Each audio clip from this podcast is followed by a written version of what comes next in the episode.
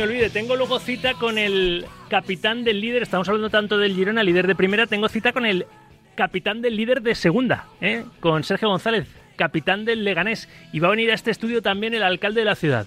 Miguel Ángel Recuenco. Así que eso será después de, del corrillo. Es un next coming en toda regla. Vamos sembrando contenidos como sembramos lo que vamos a recoger ya mismo, ¿verdad? Que es, espero un buen debate, una buena tertulia con SEAT Motor 10, un día más, concesionario oficial SEAT en Fuenlabrada. Lleva 32 años atendiendo a sus clientes con mucho cariño y profesionalidad, cariño que traslada cada día a los oyentes de Radio Marca patrocinando este espacio, el corrillo, con los habituales de los lunes, Jorge López Marco Tote. Hola Totem, buenas tardes. Buenas tardes, ¿qué tal? Está también es Totem, ¿eh? nuestro Totes Totem en este, en este corrillo de lunes. Está también David Sánchez Cañete, Totem de los narradores de Dazón. Hola Cañete, buenas tardes. ¿Qué tal, Rafa? Muy buenas tardes a todos. Redactor jefe de marca, José L. Rodríguez. Hola, ¿qué pasa, José L? Buenas tardes. ¿Qué pasa? Buenas tardes a todos. Y el cuarto en Concordia, que me gusta a mí esta expresión, es habitual también del primer día de la semana, Manuel Bruña, Mundo Deportivo. Hola, Manuel, buenas tardes. ¿Qué tal? Buenas tardes a todos. Ahora vamos a visitar el bar, ¿eh? El bar con, con V. Este bar es con V. De nuestro barman, de César Muñiz Fernández, porque telita ¿eh? lo que ha pasado en el, en el bar, sobre todo en esos dos partidos, ¿verdad? En el, en el Cádiz-Osasuna y en el Mallorca-Sevilla. Normal el enfado de Sergio González, normal el enfado de Diego Alonso. Ahora estamos con César Muñiz Fernández, pero antes una valoración así rápida más que de lo de Xavi, que lo vamos a comentar también, el Barça en construcción, ¿eh? tres años casi después, para justificar esa derrota, de la otra cara de la moneda, que es la victoria del líder en solitario, el Girona Tote, haciendo un buen fútbol y por momentos pues dejando en evidencia al, Barcelona 2-4, ¿eh? consiguió ganar ayer para dar un golpe en, la liga, quedarse en la azotea de, la clasificación en solitario y no sé si presentar, Jorge, sus credenciales a pelear de verdad esta liga o no. Bueno, no sé si a pelearla porque queda mucho y, y, me imagino que todos los equipos pasan por lesiones, por estados de forma y habrá que esperar, pero, pero para mí ayer se ha ganado un respeto que ya tenía mucho, pero si le quedaba un 20% ya tiene todo el cupo para que se den cuenta como un equipo sin presupuesto de otros y sin los jugadores que tienen otros puede jugar tan, tan bonito, tan maravilloso y, y dar la, la lección que dieron ayer. Me parece, yo no había visto nunca en mi vida un equipo de los llamados humildes, que tengan esa personalidad para jugar y que hagan lo que, lo que estos chavales hicieron ayer. José Le, la verdad es que todas las loas que le podemos dedicar al equipo de Mitchell son, son pocas, ¿no? Porque esto ya no es una sorpresa, esto es una realidad. No, ya veníamos diciendo durante semanas que daba gusto sentarse delante de la tele a ver a, al equipo de Mitchell ayer. Lo que hizo ayer a mí me pareció asombroso. O sea, reconozco que se me caía la baba viendo jugar a ese equipo. Con qué personalidad, con qué con qué calidad, con qué claridad de ideas, con qué valentía, me encantó, o sea, me, me enamoró lo que hizo ayer. Eh, y hace mucho daño a Xavi, ¿eh? porque realmente cuando uno habla de un equipo grande, lo que piensa es es un equipo que sea capaz de jugar así. Y eso lo vi en el Girona. Y lo llevo viendo toda la temporada en el Girona. ¿eh? Le vengo siguiendo eh, durante toda la temporada y me parece un, un equipo que juega al fútbol como Los Ángeles. Cañete. Mira, veníamos de ver en directo el partido del Leganés frente al Eldense, que nos lo pasamos muy bien. ¿Empate a uno? Un, sí, unos amigos y algunos compañeros de, de medios de comunicación. Nos fuimos a, a un bar a ver el, el Barcelona-Girona y yo os prometo que disfruté viendo al Girona como hacía mucho tiempo, como cuando eras pequeño y veías eh, fútbol sin, sin mayor análisis que el disfrutar de un espectáculo. Pues ayer fue exactamente lo que hizo el Girona frente al Barcelona en el Olímpico de Montjuic. La verdad es que yo hacía mucho tiempo que no veía a un equipo de los no llamados grandes, es decir, un equipo outsider, que me gusta a mí mucho esa palabra, eh, uno de los aspirantes que ni, en, ni, ni, al principio de la temporada estaba en ese cupo a lo mejor de aspirantes a, a la Champions o incluso al título de liga, eh, jugar de esa manera. Yo, de verdad, es que era un disfrute total, era de no estar casi ni bebiendo ni comiendo lo que tenías en la mesa, sino estar pegado a la pantalla, eh, escuchar el partido la narración en este caso de Miguel Ángel Román y, y, y, disfrutar del, del encuentro por todo lo alto. Yo, yo estoy asombrado, es lo mismo que decía José Le, yo estoy asombrado con, con, con el juego, la personalidad y el, y el trabajo de los jugadores de, de, Miguel Ángel Sánchez de Michel. Y Manel, que veo la persiana entreabierta del, del bar y me voy a colar para charlar con César Muñoz Fernández. Eh, Manel, tu opinión de, de, de este yo te, lo digo, yo te lo digo muy rápido. Eh, el al Barça le hubiese, le hubiese, o sea, le encantaría jugar como juega este Girona. Yo creo que con eso está dicho todo. Bien, no es mala frase, desde luego. Desde luego que no. vámonos de bares. O del bar, ¿no? Nos vamos al bar, ¿eh? con mayúsculas, que regenta nuestro César Muñoz Fernández, que es el barman de Directo Marca. Este bar es con, es con V. Ex colegial internacional César. Muñiz, ¿qué tal? Buenas tardes. Hola, buenas tardes. Bueno, una jornada horrible, ¿no? En cuanto a la aplicación del videoarbitraje, eh, sobre todo en esos dos partidos, porque claro, es que eh, si una acción la ralentizas y la agrandas y te llaman desde el bar, tienes que pitar. Por ejemplo, empezamos por lo del Mallorca-Sevilla. Eh, dispara a Pedrosa, le roza, que no está del todo claro. Lo dijo Diego Alonso y tiene razón. De hecho, ahora enseguida vamos a ir escuchando a los protagonistas también. Mira, vamos a escuchar primero a Diego Alonso, lo que dijo Diego Alonso, el entrenador del Sevilla, después de que eh, La Roja le llamaran desde el bar para ver que da la sensación, no hay ninguna imagen clara, de que le da, está de espaldas cuando dispara Pedrosa en, en y le da, en principio, le dan el codo, ¿eh? de espaldas como está, ninguna intencionalidad. Yo creo que le dan el culo, pero bueno, eh, Diego Alonso, después de, perder y no ha conocido todavía la, victoria en Liga, el entrenador uruguayo del, del Sevilla, 1-0 ante el Mallorca en su estadio. No he visto una imagen, no vi una, ¿eh? Una, donde muestre que le haya pegado en el codo. No vi una. Clara. Lo que sí se ve que le pega claramente en el culo. Eso sí. Y que lo hayan anulado me parece grave. Y, el penal en el Siri me parece también grotesco. Si esa jugada es en la mitad de la cancha, no solamente falta, sino que es amarilla para el jugador de, de Mallorca. Clarísimo. puedo excusar en este caso al árbitro, entre comillas, pero el lugar está para, para ver una falta clara como la de Nesiri y si tiene que haber y algo contundente eh, para anular un gol legítimo. ¿Qué te pareció? Sobre todo ese, ese, gol que se le anula a Pedrosa porque le da en el, según el VAR y al ver las rojas, eh, ratificándolo al ir al, al, monitor, le dan el codo a Nesiri, que está de espalda a su compañero. Es que al final, a todos los, los que amamos el fútbol, los que nos gusta este bonito deporte. Esto lo desnaturaliza. esto va contra natura. Al final, los árbitros están hipotecados, hipotecados a una norma absurda, porque al final la norma, como bien sabes, dice que cualquier mano, eh, cualquier mano sea voluntaria, involuntaria o accidental, como es en este caso, que sea siempre eh, inmediata antes del gol se anula, pero dime tú, una mano que, el jugador está mirando a la parte contraria, que el balón no desvía, que incluso ni puede tocar, porque lo que hablamos hay que saber si realmente le da en el costado, en el culo o en el codo, o sea que al final es algo que, que, que los árbitros eh, están hipotecados a esta norma ridícula, que yo creo que lo van a cambiar, lo que pasa que, claro, como tienen que aplicarla, porque al final no son legisladores, son árbitros que tienen que aplicar la norma, pues cuando te llaman del bar, pues eh, ves una mano, intuyes que hay una mano en el codo que le pega en el codo, en este caso el, balón, y tienes que anular el gol, pero es algo que va en contra de todos los principios futbolísticos, está clarísimo. Pero es que algo parecido en el Cádiz 1, Osasuna 1, mano de Momo, jugador del Cádiz dentro del área y, penalti, Sergio González no se lo podía ni, ni creer, y explicaba así, ¿verdad? Explicaba así el propio técnico del Cádiz de la, la, inexplicable decisión del colegiado de pitar penalti en esas manos. No, no me, ha no, no me ha hablado, no me ha hablado. Así como con Gil Manzano y en Vigo, no ha hablado con él. Pero es, es, que es una vergüenza. La sensación es que eh, la pelota primero va al córner, lo segundo no cambia de trayectoria en ningún momento. O sea, es que si la toca de una manera tangible y el VAR no tiene que entrar porque es manifiesta ni cambia nada, es que no es peligrosa para nada, para nadie. Y ni cambia de dirección. Ya digo que la sensación es que el trabajo de los futbolistas se está tirando al, al, traste por el VAR. O sea, no tiene lógica. El fútbol no nos olvidemos de los futbolistas. Y cada vez lo más importante es lo que pasa en el VAR más que lo que pasa en el campo. Y así vamos a acabar con esto. Fue tan flagrante el error de Martínez Monura, que era el colegiado, el, valenciano, el árbitro del, partido, que hasta el propio entrenador del equipo rival, Arrasate, el técnico de Sasuna, le vino a dar la razón a Sergio, a su homólogo. Sí, lo he visto. Eh, mano abierta, le roza o le da en la mano y con el fútbol moderno penalti. Para mí nunca debería ser penalti un balón que va afuera, que le roce en la mano o le dé en la mano. Pero en el fútbol moderno yo creo que es un penalti claro porque sobre todo tiene la mano abierta. ¿le parece Sí, con el fútbol actual, penalti. Para mí nunca debería de ser eh, penalti, como yo concibo el fútbol. Un balón que, va, que no va hacia portería, pues entiendo que, que es irrelevante esa, esa, mano, pero como la tiene abierta y le da, pues nos han pitado a nosotros también penaltis de esos. Por eso digo que es un penalti del fútbol moderno. ¿Tu opinión, Muñiz? Pues, pues coincido, coincidimos. Al final, fíjate, el árbitro está en medio de todo esto.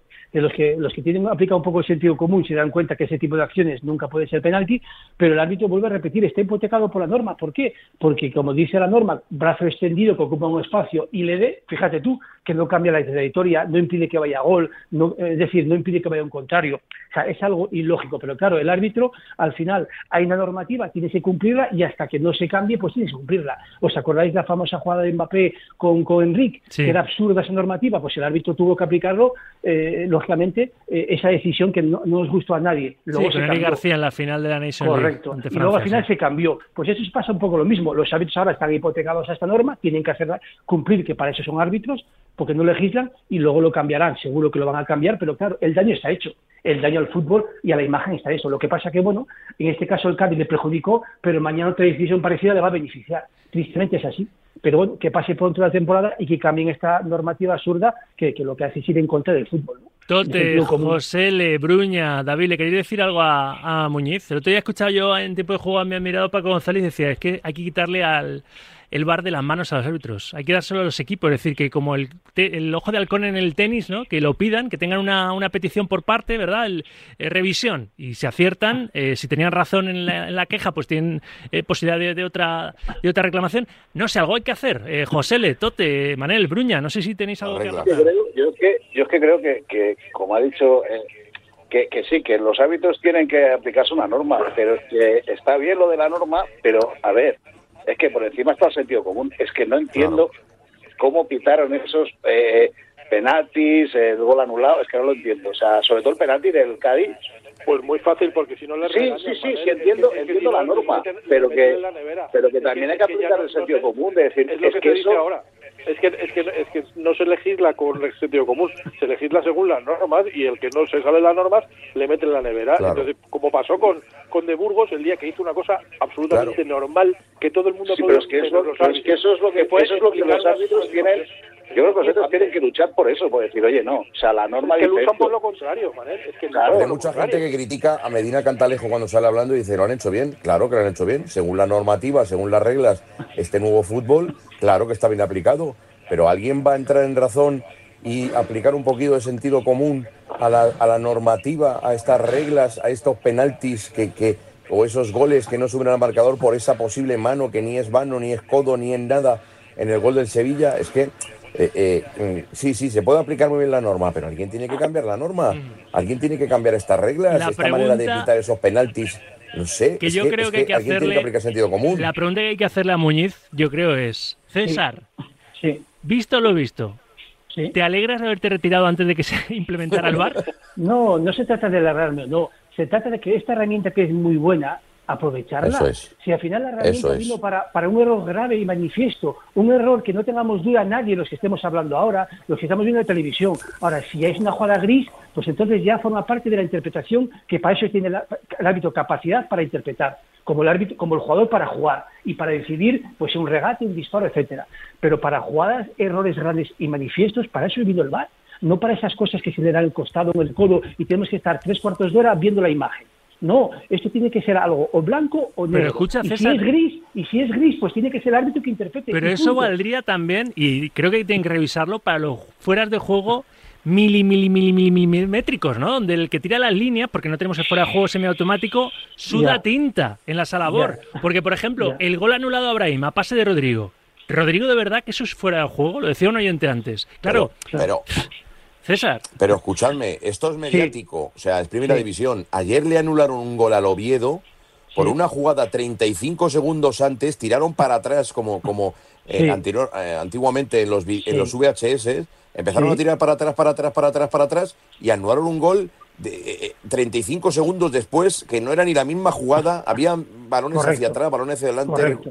O sea, Un despropósito, y eso no es mediático. Nadie habla del gol que le anularon ayer al Oviedo, que fue esperpéntico, ridículo.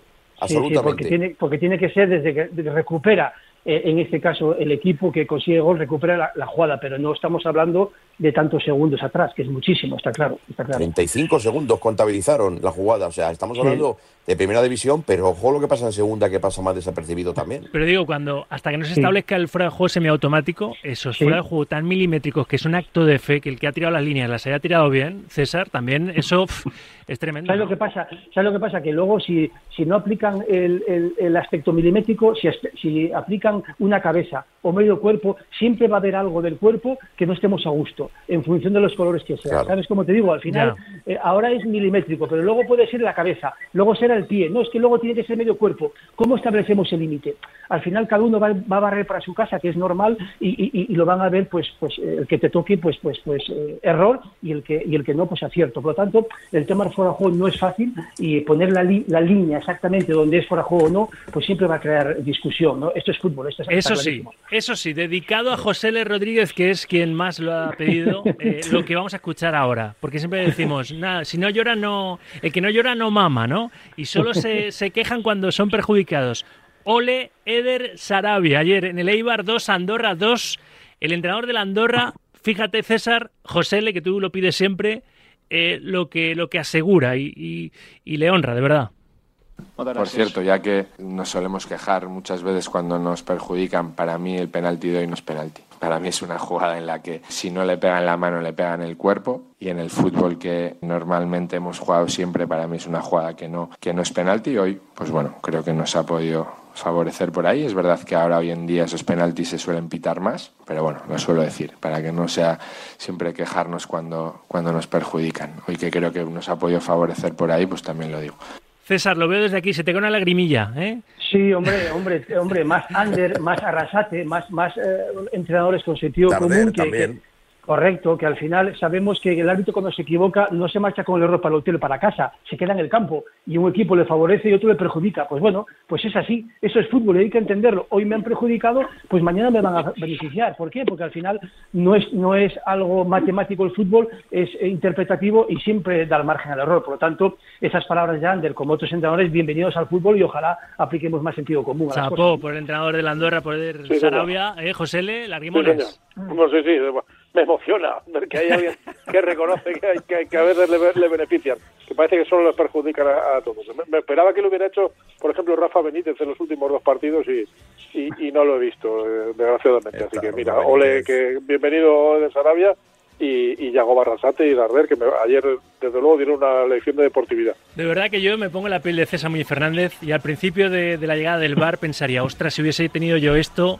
se hubieran evitado errores, ¿no? Hubiera evitado errores. Y conforme está desarrollándose el bar, creo que César no lo va a confesar, piensa, ¿de la que me he librado? ¿eh? No, Pues te, vuelvo, te vuelvo a repetir, al final si lo, si lo aprovechamos bien, para errores importantes que hemos tenido todos los árbitros muchas veces, penaltis que hemos visto, eh, eh, expulsiones o cualquier circunstancia grave que se nos escapó en el campo, pues tener la solución de solucionarlo, tener la opción de solucionarlo con el VAR. Si al final para eso nació, si el VAR no nació para una tontería que si pegó en el codo o en el costado, no, nació para algo grave, evidente, que todo el mundo no vio. ¿Entiendes? Perdón, que todo el mundo vio y que el árbitro no vio en el campo. Pues, pues, para eso nació la figura del VAR. Y si la aplicamos y la utilizamos bien, es muy buena herramienta. Ahora, si no la utilizamos bien, da lugar a que eso, pues que la gente desconfíe de los árbitros, de la herramienta, de todo, y al final pues pues perdamos una oportunidad muy buena de hacer un poco el fútbol un poco más, más justo. Y la pregunta retórica que quedará en el ambiente es, ¿algún día lo aplicarán bien el VAR, José L? ¿no?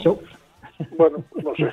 Ah, yo lo veo complicado, he visto lo visto y yo creo que vamos a peor. Sí, sí, vamos a peor. Vamos, añoro, los tiempos en los que los árbitros el factor humano. Muy bien su labor tan difícil y, lo entendíamos todo. Y contaba el error del árbitro, el error humano, como el error del delantero. Claro, absolutamente. En fin, César, que nos encanta visitar eh, tu bar, este, este, este bar con V, eh, que por momentos da ganas de que sea con B y ahogar las penas ahí, eh, para pues Sergio González, para los Dio Alonso y compañía. Muñiz, gracias como siempre. un lunes más. vosotros, un abrazo fuerte, gracias. Un abrazo. Chimpún, que nos encanta el chimpún.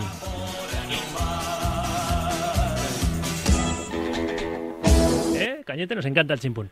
Bueno, eh, em, tenemos que ir casi encarando la recta final de este corrillo. Hemos hablado del Girona, de la polémica arbitral. Eh, la otra cara de la moneda es el Barça, ¿no? Eh, Tote, la justificación de Xavi. Yo sé que entre bomberos no soléis pisar la manguera, pero lo de que el Barça esté en construcción, su Barça esté en construcción, como argumentó dos años largos después, ¿no cuela? Jorge, ¿o qué? No, a mí no me gustaron. Le, vi luego la rueda de prensa con Mitchell y no me, no me, no me gustó no me gustó porque creo que, el Girona fue muy superior y no, no pasa nada por decirlo. Que el Barça pudo empatar la última de Lewandowski, pues claro, porque es fútbol. Que tuvo alguna ocasión, seguro, porque tiene jugadores de talento y porque solo faltaría que no, no tira la puerta con los jugadores que tiene el Barcelona, ¿no? Pero creo que no hay discusión en quién fue mejor, en todos los aspectos, técnico, físico, táctico, en todo. Y me parece que no cuesta nada decir que el otro equipo ha sido merecedor y que no tiene nada que objetar y que tienen que mejorar, nada más. ¿Algo que añadir a lo dicho por Tote respecto a esas Yo. declaraciones de Xavi, Cañete? Yo muy rápido. Ni alaba al contrario casi nunca, ni tiene capacidad autocrítica. Y es un partido tras otro. Yo, de verdad, estoy. Me quedo absorto con, con el postpartido, los postpartidos en rueda de prensa y, y en televisiones de Xavi Hernández. Sinceramente lo digo. No sé quién decía esta mañana en la tribu, eh, José Ley, tenía razón. Creo que Antonio Sanz está mejor en la pizarra, dentro de que no le está yendo del todo bien esta temporada al campeón de liga, ¿eh? vigente campeón de liga. Está mejor Xavi en, en el césped ¿eh? como, o en la banda, como ahora entrenador, que después en las ruedas de prensa. ¿eh? En las Bueno, la- en- eso, el día de la en Leti, las sí, posteriores. a- ayer, ayer más bien no. Ayer, ayer fue terrible. Ya, Ayer también. el- Ayer falló en las dos.